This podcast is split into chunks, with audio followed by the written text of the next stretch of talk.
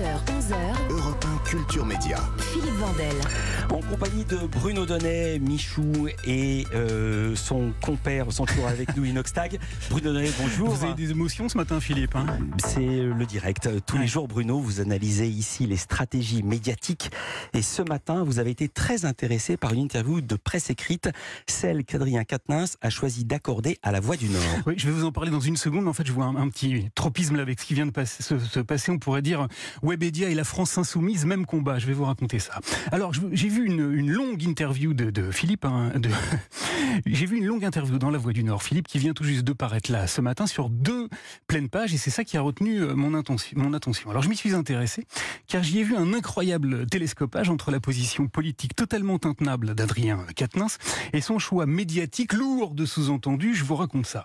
Hier, Adrien Quatennens a été condamné par le tribunal de Lille à 4 mois de prison avec sursis pour avoir flanqué une gifle à son ex-épouse. Toutes les caméras euh, l'attendaient devant l'entrée du bâtiment, mais comme TF1 l'a fait remarquer dans son journal du soir, le député insoumis du Nord a préféré éviter les micros et il est passé par une toute petite porte dérobée. Il est arrivé au tribunal aussi discrètement que possible. Voilà, il n'a pas dit un mot au journaliste qui l'attendait, son audience s'est tenue à huis clos et c'est son avocate qui s'est donc exprimée devant les caméras. Il est satisfait que la justice ait entendu ce qu'il avait à dire, entendu sa vérité et qu'aujourd'hui elle ne l'ait pas empêché de reprendre son travail, son mandat et sa place sur les bancs de l'Assemblée nationale. Pour autant, Adrien Quatennens ne s'est pas astreint à la diète médiatique. Non, il a fait un choix et il a décidé de s'exprimer d'abord dans le journal de la région dont il est l'élu avant d'aller à la télé. Ce sera ce soir sur BFM TV. Une manière d'afficher ses nouvelles priorités, manière aussi d'ancrer un, un nouveau euh, positionnement médiatique qu'on pourrait résumer par cette formule en retrait, mais pas trop.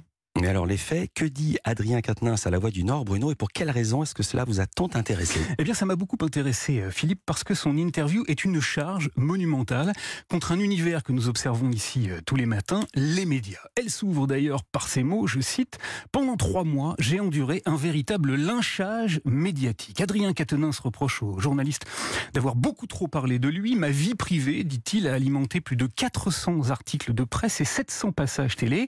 Il a compté. Il parle aussi de son ex-épouse et de sa stratégie. Et là encore, il évoque les médias. Alors qu'elle prétendait ne pas vouloir d'écho médiatique, déclare-t-il, elle a finalement choisi de se faire justice par elle-même en se répandant dans la presse, la presse accusée donc d'agir comme le bras armé d'une épouse vengeresse. Enfin, Adrien Quatennens charge également les éditorialistes qui l'accusent de duplicité. Je note une grande hypocrisie, condamne-t-il, quand sur les plateaux de télé, les commentateurs surjouent l'indignation, puis, caméras éteintes, admettent que je fais l'objet d'un traitement odieux, comme si qui que ce soit dans les médias s'était montré complaisant à son égard, y compris hors antenne.